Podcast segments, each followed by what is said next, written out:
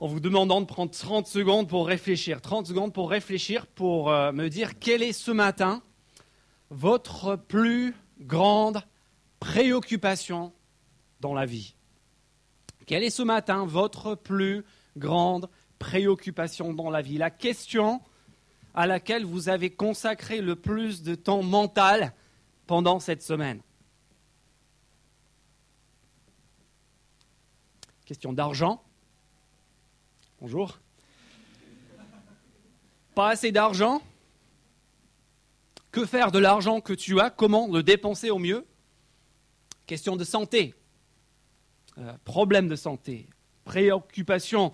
Question de relation une personne à laquelle tu commences à te rapprocher, une personne avec laquelle tu commences à prendre des distances. Est-ce que c'est des questions par rapport à, ton avenir, ton avenir professionnel, la, suite de tes études, ce que tu vas faire dans les prochains mois, les prochaines années?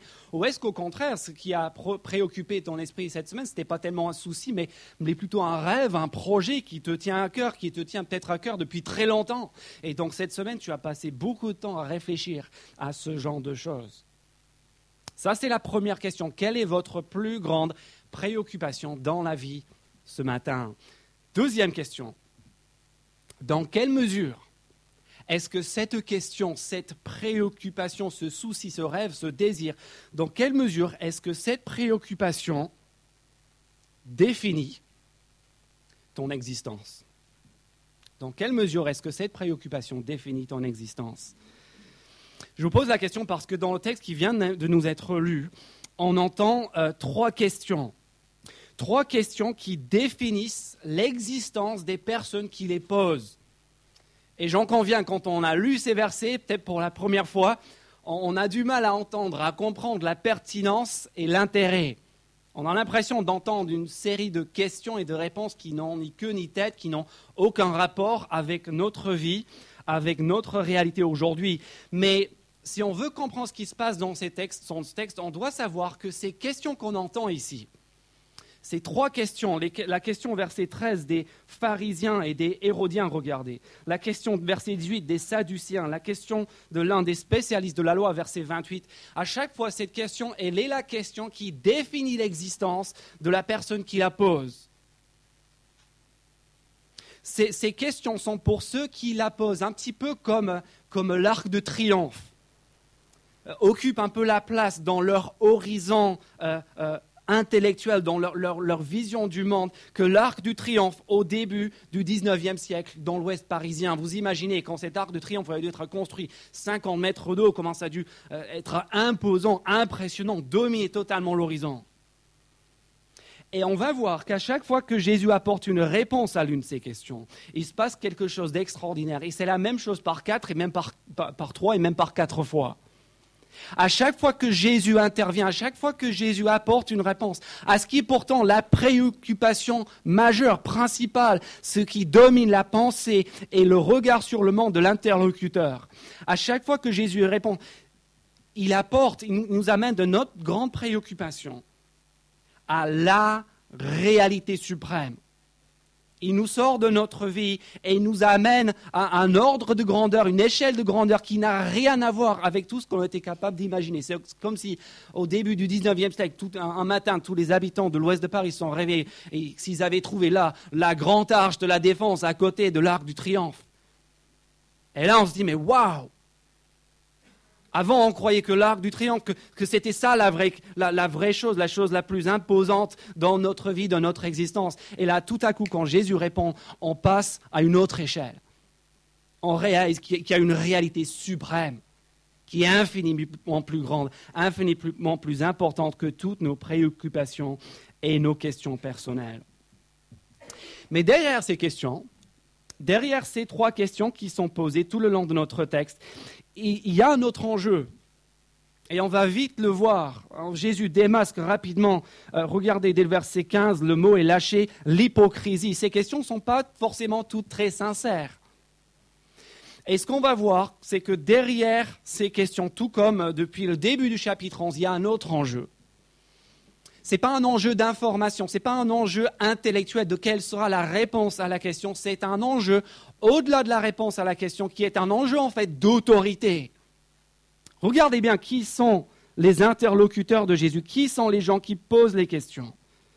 Et n'oubliez pas que, nous sommes ici à la ville royale. Nous sommes à Jérusalem, nous sommes au temple, le lieu, lieu d'influence, lieu de pouvoir, Notre-Dame, l'Élysée.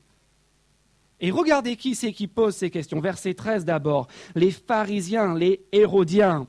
Verset 18, les Sadducéens. Verset 28, les spécialistes de la loi, les guides, les, les, précepteurs, ceux qui étaient censés donner de la direction à ce peuple, à, cette société. Puis regardez verset 14 qui apparaît. Attenez, euh, euh, fin du verset 14, l'empereur César, l'homme le plus puissant du monde de l'époque, Tibère César.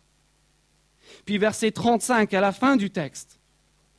Ben, regardez, il y a David. Qui est David? David, c'est un roi, le plus grand roi de toute l'histoire d'Israël. Vous voyez ce que tous ces gens ont en commun? C'est un peu le, le, une sorte de panthéon de l'évangile de Marc. Tous les grands, tous les leaders, tous les dirigeants, tous les gens qu'on est censé écouter, qu'on est censé suivre, qu'on est censé obéir. Et donc derrière ce débat, comme depuis le début du chapitre 11 et l'arrivée de Jésus à la capitale, la question est là, mais, qui règne vraiment? Qui est le leader? Qui est le roi? Qui est vraiment digne de notre obéissance, de notre respect et de notre adoration? Et ce qu'on va faire euh, ce matin aussi rapidement que possible, parce qu'il y a beaucoup de détails ici, on va essayer de parcourir toutes ces questions et toutes les réponses. Et pour voir quoi? Pour voir comment les réponses que Jésus apporte à ces questions servent ensemble à nous convaincre d'une chose, à savoir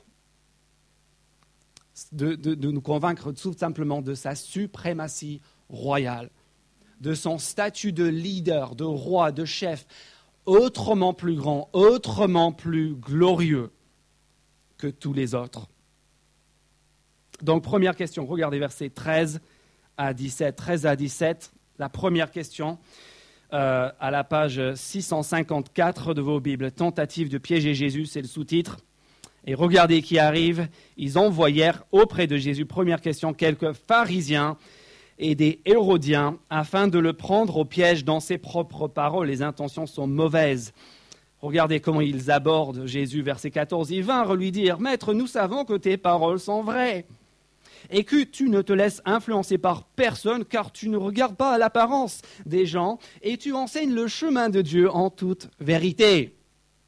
On sent vraiment cette grande sincérité de la part de ces hommes. Et si cela ne suffit pas pour éveiller nos soupçons, il faut juste savoir que quand on voit ensemble les pharisiens et les hérodiens en train de poser une question ensemble, ben là, on, on sait direct qu'il y a quelque chose de louche.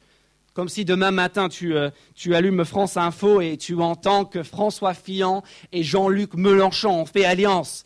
Sont en train de, se présenter ensemble à l'élection présidentielle. Dans la société de l'époque, les pharisiens et les hérodiens, ce sont les antipodes. Ce sont des ennemis. Mais ils ont la même préoccupation. Ce qui définit leur point de vue, leur regard sur le monde, en fait, c'est la même chose. C'est le rôle de Rome. C'est le rôle de la présence étrangère au sein d'Israël au milieu du premier siècle.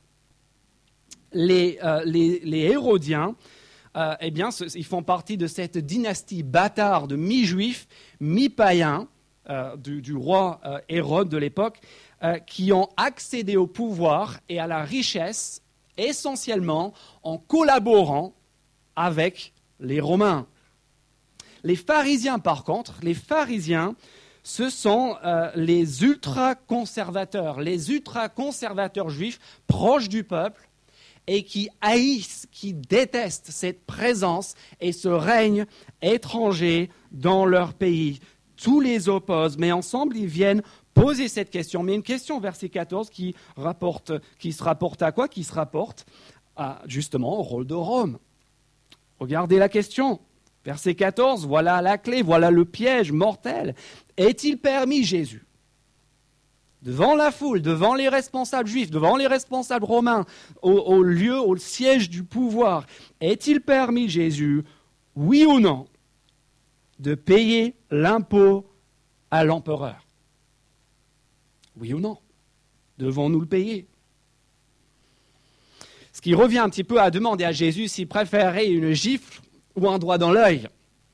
Pourquoi? Parce qu'il ne peut pas donner une bonne réponse. Parce que s'il dit oui, il faut payer l'impôt, bah, il passe pour un collabo et il se fait lapider par la foule. S'il dit non, bah, il passe pour un agitateur, pour, pour, un révolutionnaire, il se fait arrêter par Rome. C'est un véritable piège. C'est un piège qui peut lui coûter sa vie, avec euh, une foule qui s'insurge, avec les Romains qui viennent euh, euh, l'arrêter. Donc imaginez un instant la tension, le silence lourd au verset 15. Quand Jésus, au lieu de répondre à leurs questions, qu'est-ce qu'il fait? Bah, Il leur demande de faire quelque chose de bizarre. Il leur dit, apportez-moi une pièce de monnaie. Étrange. Pourquoi est-ce qu'il veut cette pièce? Est-ce qu'il besoin d'aller acheter une baguette à la boulangerie du coin? Une pièce comme ça? Imaginez l'attention, Jésus prend la pièce. Et on se demande qu'est-ce qu'il va faire avec? Est-ce qu'il va jeter cette, euh, euh, cette, pièce par terre, la, la, piétiner dans un geste dramatique anti-César? Non, il pose une question. Regardez le verset 16. De qui est-ce que cette pièce porte l'effigie? Et l'inscription. Qu'est-ce, qui est marqué sur cette pièce? De qui est-ce qu'elle porte l'image? Et on sait très bien qu'est-ce qu'il y avait euh, sur cette pièce à l'époque grâce à l'archéologie. Pas la, Banque centrale européenne comme sur nos pièces d'un euro, pas, pas l'arbre hexagonal. Non, il y avait sur cette pièce la phrase suivante. Tibère César empereur de l'époque, dont il est question au verset 14. Tibère César, fils du divin Auguste. Autrement dit, c'est une prétention à la divinité. Tibère César, fils du divin Auguste, l'empereur descendu quelque part des dieux. Ce qui rend la réponse de Jésus d'autant plus provocatrice au verset 17, regardez ce qu'il dit. Il leur dit alors, verset 17, Rendez à l'empereur ce qui est à l'empereur et à Dieu ce qui est à Dieu. ils furent, tu m'étonnes, dans l'étonnement. Alors, quelle est la réponse à la question? La réponse à la question, est très claire. La réponse, elle est paye tes impôts. Désolé les amis, mais l'appartenance au royaume de Jésus ne nous exonore pas des exigences fiscales des royaumes terrestres auxquels nous sommes soumis. Voilà, la question, elle est réglée. Bah, pas vraiment, la question, est réglée à moitié. Parce que Jésus a dit deux choses. Il a dit rendez à l'empereur ce qui est à l'empereur. On sait ce qui est à l'empereur. Ce qui est à l'empereur, c'est les sous. Mais qu'en est-il de la deuxième partie? Rendez à l'empereur ce qui est à l'empereur et à Dieu ce qui est à Dieu. Alors qu'est-ce qui est à Dieu? Et c'est là qu'on est censé se poser la question, mais, mais, mais, sur quoi est-ce que Dieu a posé son empreinte et son image? Et si on connaît un petit peu la Bible, là on commence à réfléchir et on commence à se souvenir du, du tout début de la Bible. Genèse chapitre 1, verset 27, Dieu créa l'homme et la femme, il les créa à son image. Et là, vous avez la première réalité suprême de ce texte. Vous voyez, Jésus nous fait passer de la question de nos sous, de nos impôts. Qui aura mon argent? Qui aura mes impôts? Non, non, non, c'est pas ça la vraie question. Qui, qui t'aura toi? On sait à qui appartient ton argent, mais la vraie question c'est à qui est-ce que toi tu appartiens? Et c'est ça la réalité choquante à laquelle Jésus veut nous rendre sensibles. C'est cette réalité que, nous savons tous, mais qu'on on peut si facilement oublier, à savoir que, qu'au final, notre vie ne nous appartient pas. Est-ce qu'il y a quelqu'un ici qui a décidé du moment où sa vie commencerait? Est-ce qu'il y en a un parmi nous qui sait quand elle prendra fin? Non. Parce que notre vie ne nous appartient pas. La réalité choquante à laquelle Jésus veut nous rendre sensibles et à laquelle il veut rendre ces gens sensibles qui lui posent la question de l'impôt, c'est cette réalité que, que, que, chacun de nous, vous et moi, nous appartenons à Dieu. La preuve, nous portons son image, son effigie.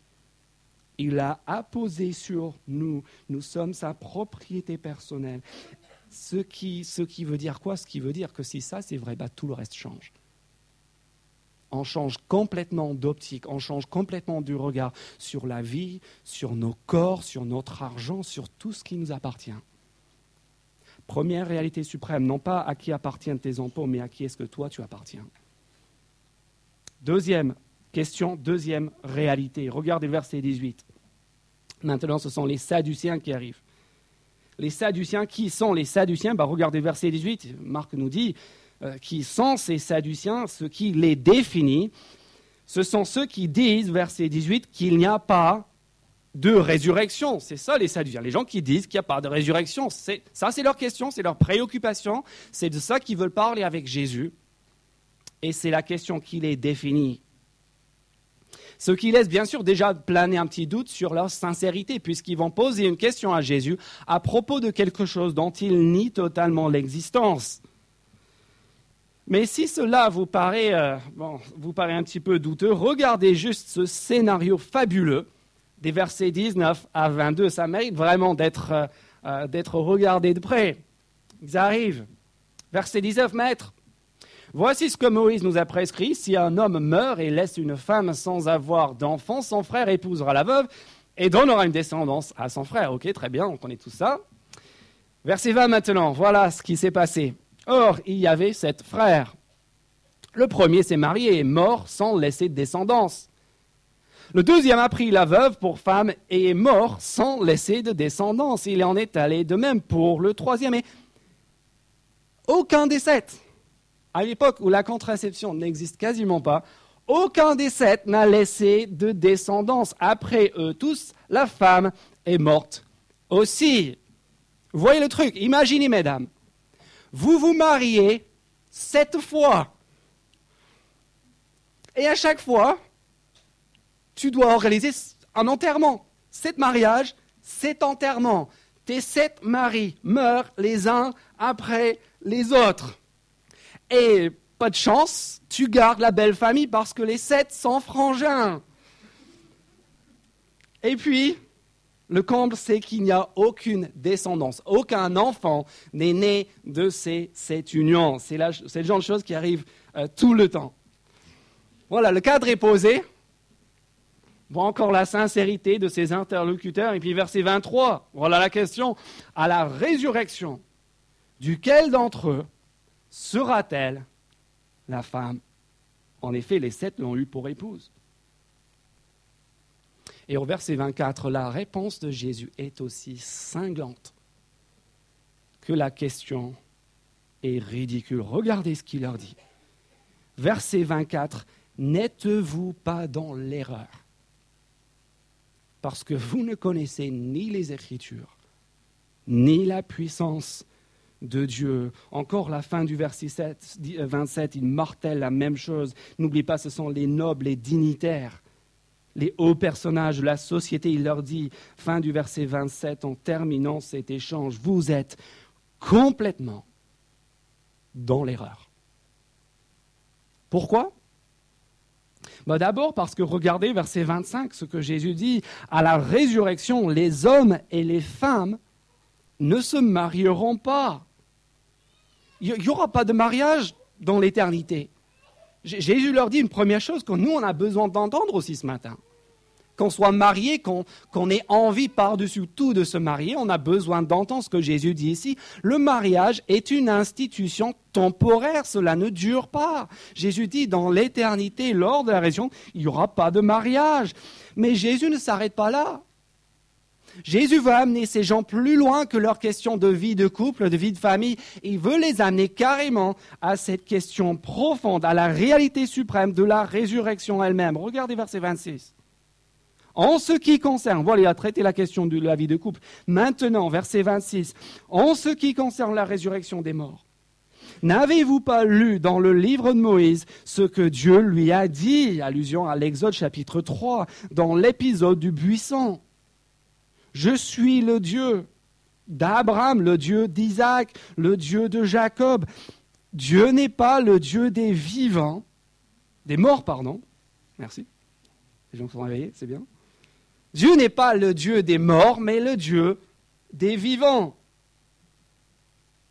Quand Dieu a prononcé ces paroles, je suis le Dieu d'Abraham, d'Isaac, de Jacob, il y a 1500 ans avant euh, les paroles de Jésus ici, quand Dieu a prononcé ces paroles-là, à Moïse, et bien sûr Abraham, Isaac et Jacob étaient tous morts, et ce depuis des siècles. Et pourtant, Dieu se présente à Moïse comme étant leur Dieu. Dit, je suis le Dieu d'Abraham. Abraham mort, il n'est plus sur la terre, mais je suis encore ce Dieu. Conclusion, puisque Dieu n'est pas un Dieu a priori de cadavre, mais d'être vivant, cela veut dire que Abraham, Isaac et Jacob sont vivants. Et donc, où est-ce qu'ils sont? Ils sont avec Dieu, ils sont ressuscités à ses côtés, dans l'éternité, dans son royaume éternel. Et donc Jésus est en train de dire une nouvelle fois, mais mes amis, ne passez pas à côté de l'essentiel, que votre préoccupation avec vos affaires de couple, avec vos affaires de famille, que cela ne, vous fasse pas dévier l'essentiel de la résurrection, de la vie est à venir. Ce qui est important, n'est pas tellement ce qui se passe dans cette vie maintenant, c'est de savoir est-ce que tu es prêt pour celle qui est encore à venir? Voyons, on part de la préoccupation qui leur semble énorme, qui leur semble majeure, qui vous semble peut-être énorme ce matin. La question du mariage, du couple, de la famille. Oui, la Bible a des réponses pour ça, mais ne passez pas à côté de l'essentiel.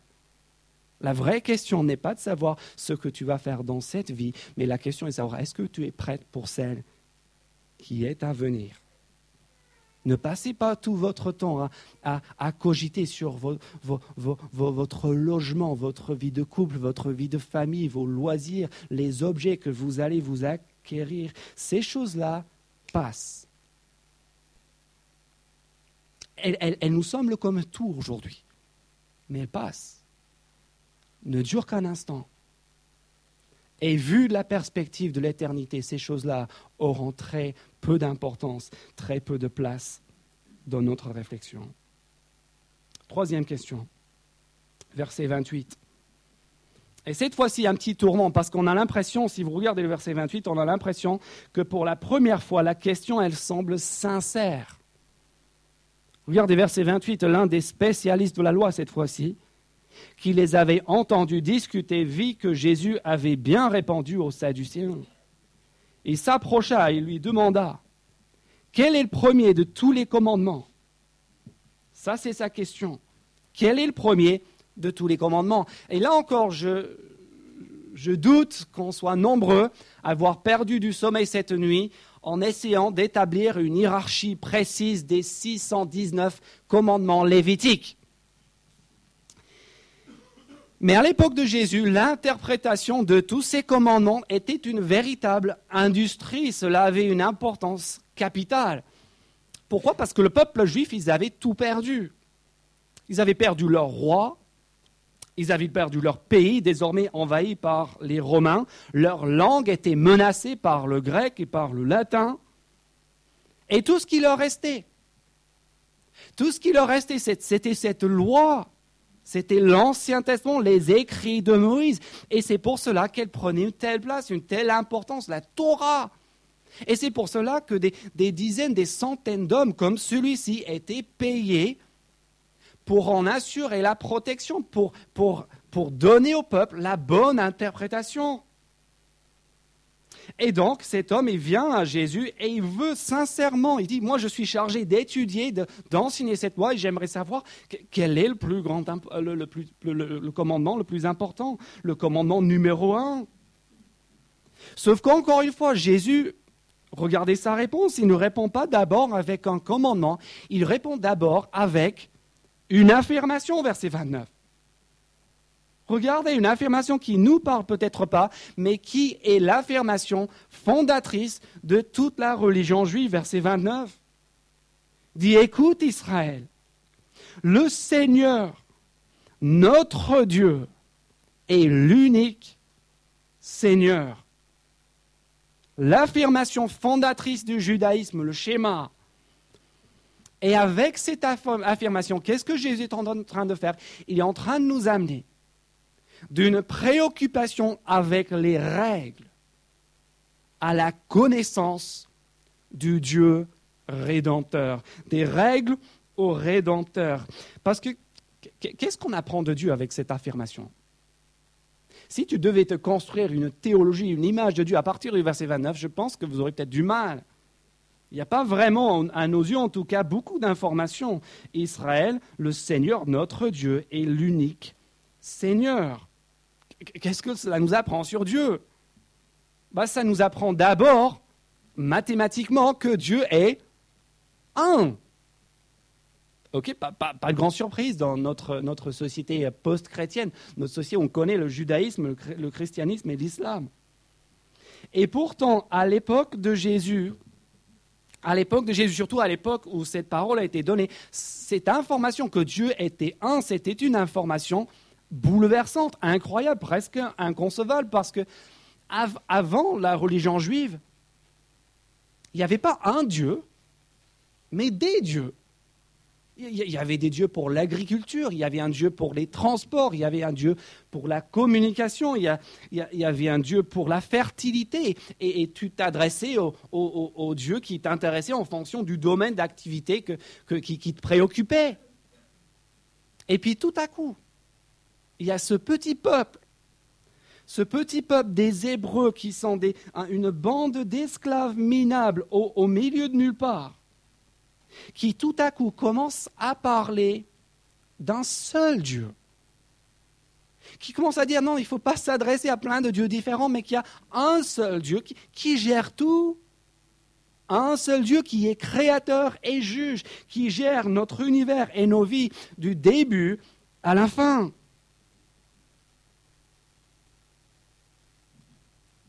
Et bien qu'il soit le Dieu de l'univers, ce peuple, regardez encore le verset 29, ce peuple le connaît en particulier comme notre Dieu.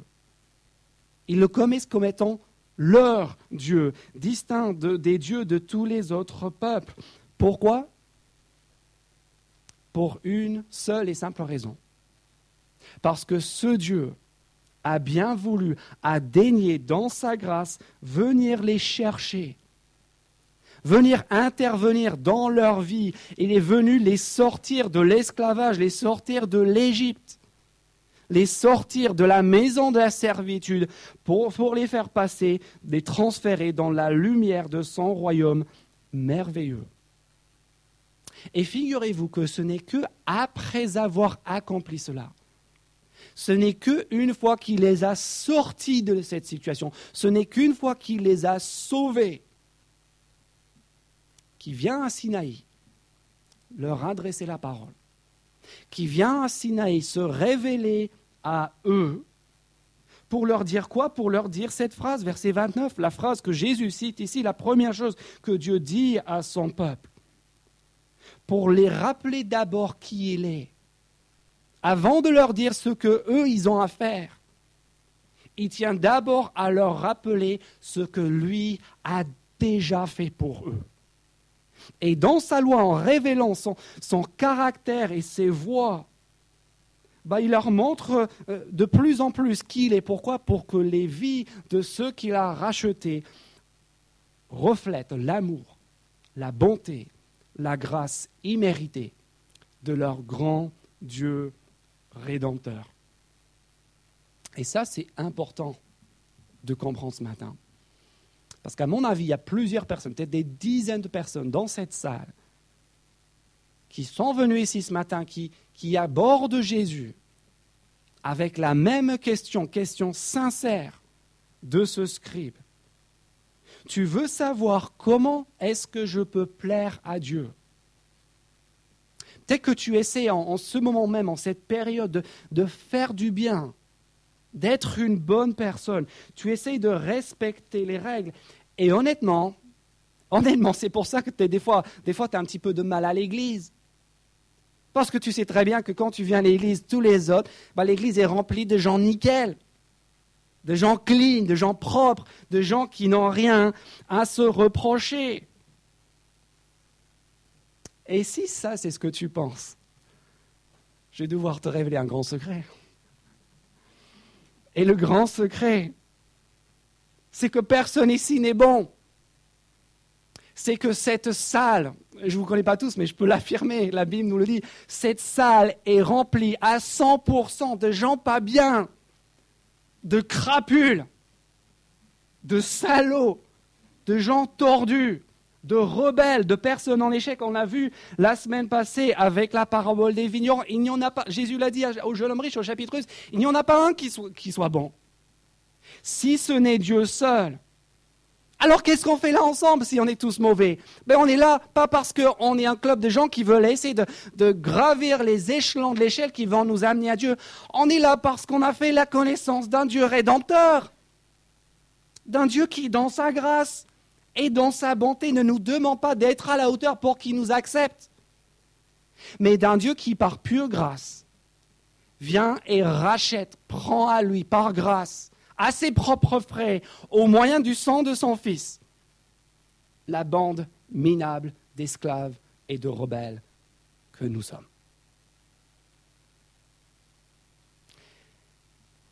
Et le jour où tu comprends ça, le jour où tu comprends ça, je peux te dire, ta vie, elle en est transformée. Le jour où tu saisis cette vérité, où tu saisis cette réalité, ta vie, elle est transformée. Comment ne peux-tu pas, si tu as connu ce Dieu rédempteur, comment ne peux-tu pas, verset 31, euh, verset 30, pardon, aimer le Seigneur, ton Dieu, de tout ton cœur, de toute ton âme, de toute ta force et de toute ta pensée. Si, tu le connais, si tu sais ce qu'il a fait pour toi.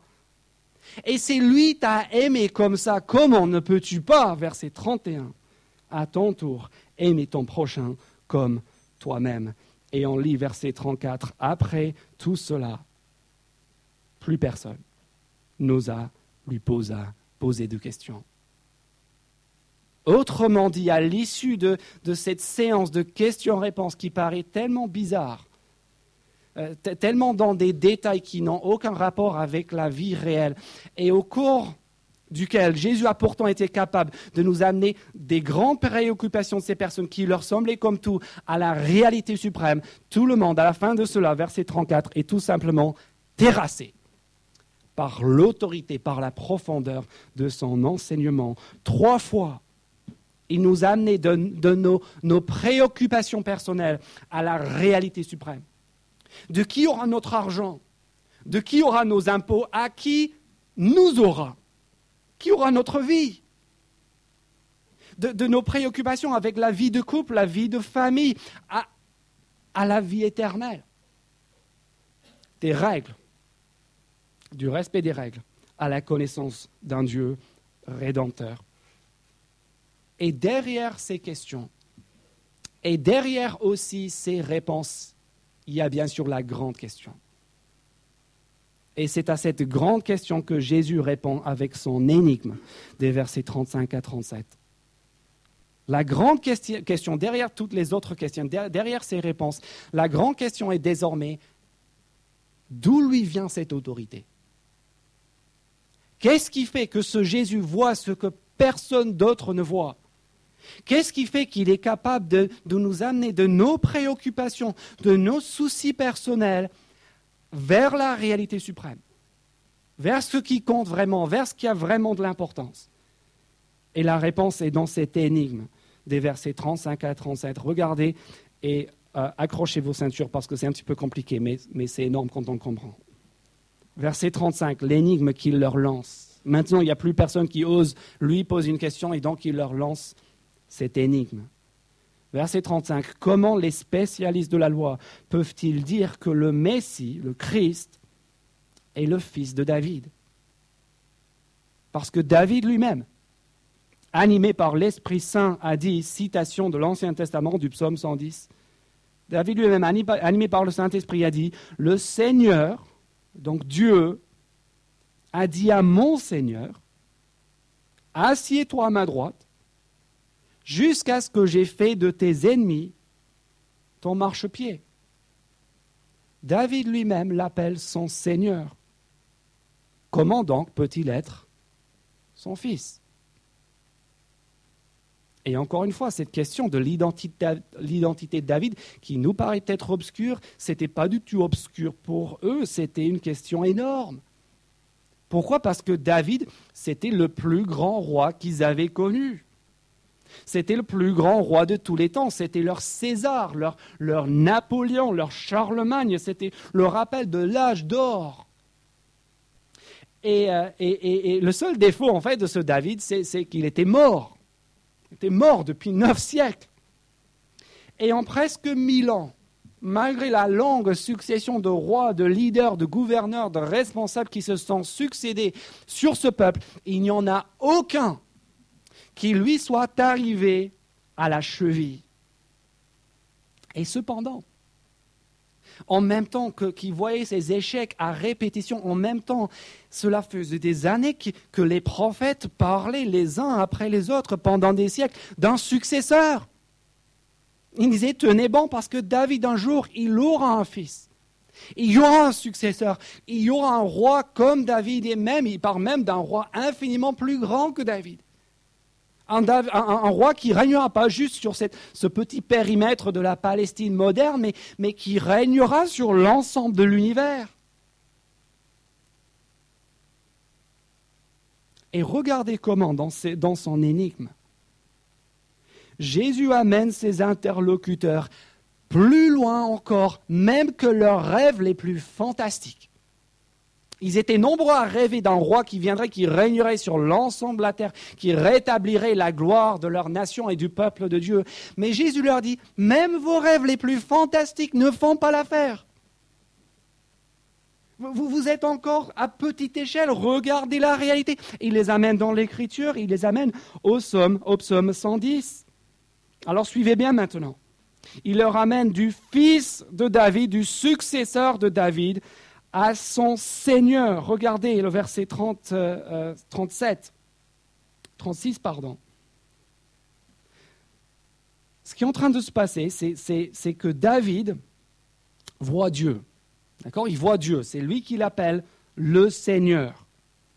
David voit le Seigneur, Dieu, et il voit Dieu qui est en train de parler à quelqu'un d'autre, un autre individu qui aussi, semblerait-il, est au ciel.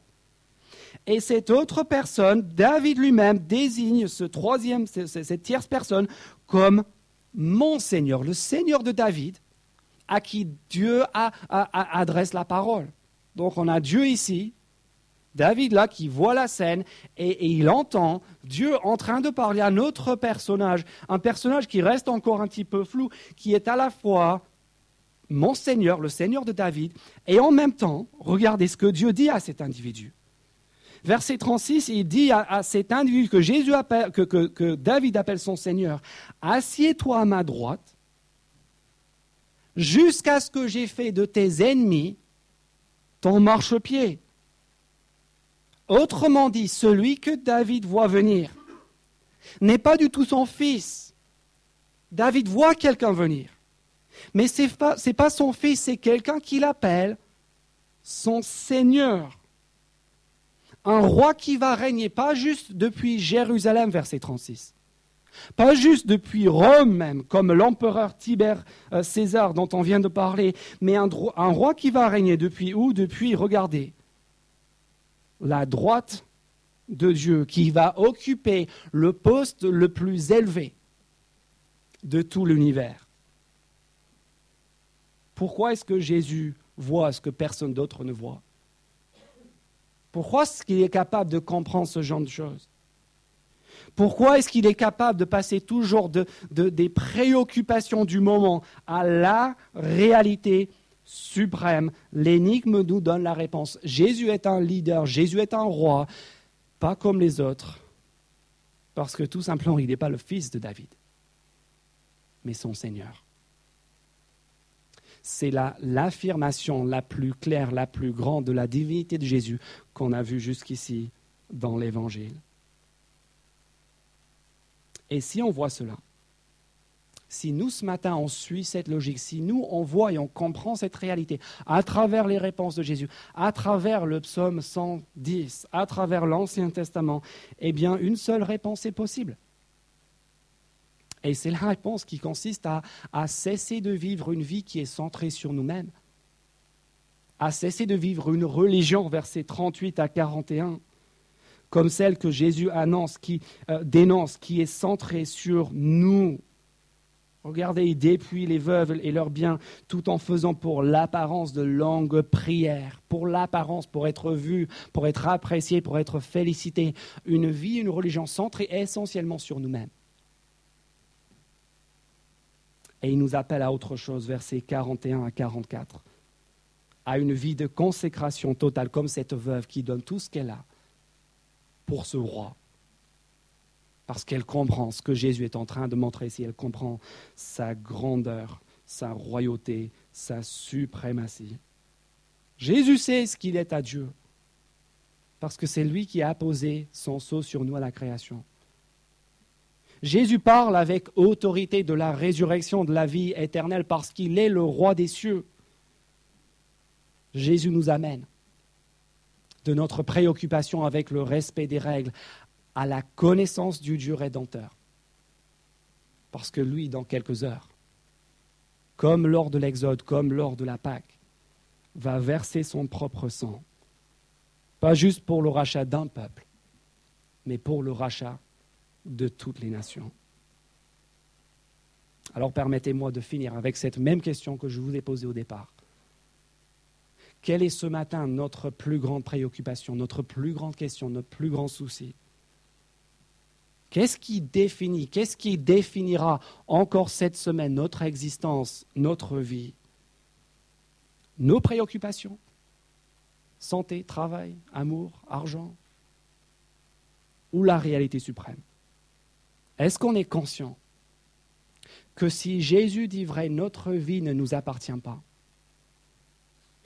Est-ce que la pensée de la résurrection, de la vie éternelle, régit nos choix et notre vie dès aujourd'hui?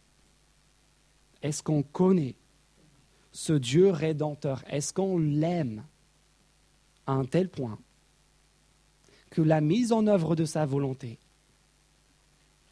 est tout simplement une joie, non pas un fardeau, mais une joie est-ce qu'on a compris que Jésus-Christ n'est pas un fils de David, un roi de plus, mais son Seigneur, le roi céleste, éternel, qui est digne de toute notre adoration, de toute notre consécration? Je vous invite à prier pour conclure.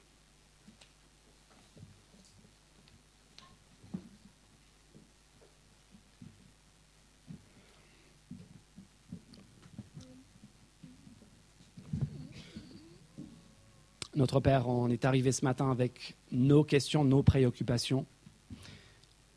On en a entendu d'autres, euh, dont certaines euh, nous semblent assez loin de notre quotidien et qui ont pourtant le, le même rôle, la même place dans l'esprit des interlocuteurs de Jésus que nos propres soucis ce matin. Et nous te remercions pour le Seigneur Jésus, qui nous montre son infinie grandeur, son autorité, qui nous permet de dépasser ce qui nous préoccupe et d'aller à l'essentiel, d'aller à la réalité suprême, à la réalité du fait que, en fait, notre vie ne nous appartient pas, à la réalité du fait que ce qui compte, ce n'est pas tellement ce qui se passe dans notre vie ici sur Terre, mais, mais de savoir si on est prêt pour celle qui est à venir, qui nous amène d'une préoccupation avec les règles avec la connaissance du Dieu rédempteur. S'il te plaît, permets-nous de voir, de voir ce Jésus tel qu'il est vraiment, pas le fils de David, mais son Seigneur, le roi de l'univers, qui est digne aussi de notre adoration, de notre obéissance. Et on te demande tout cela pour ta gloire. Amen. Amen.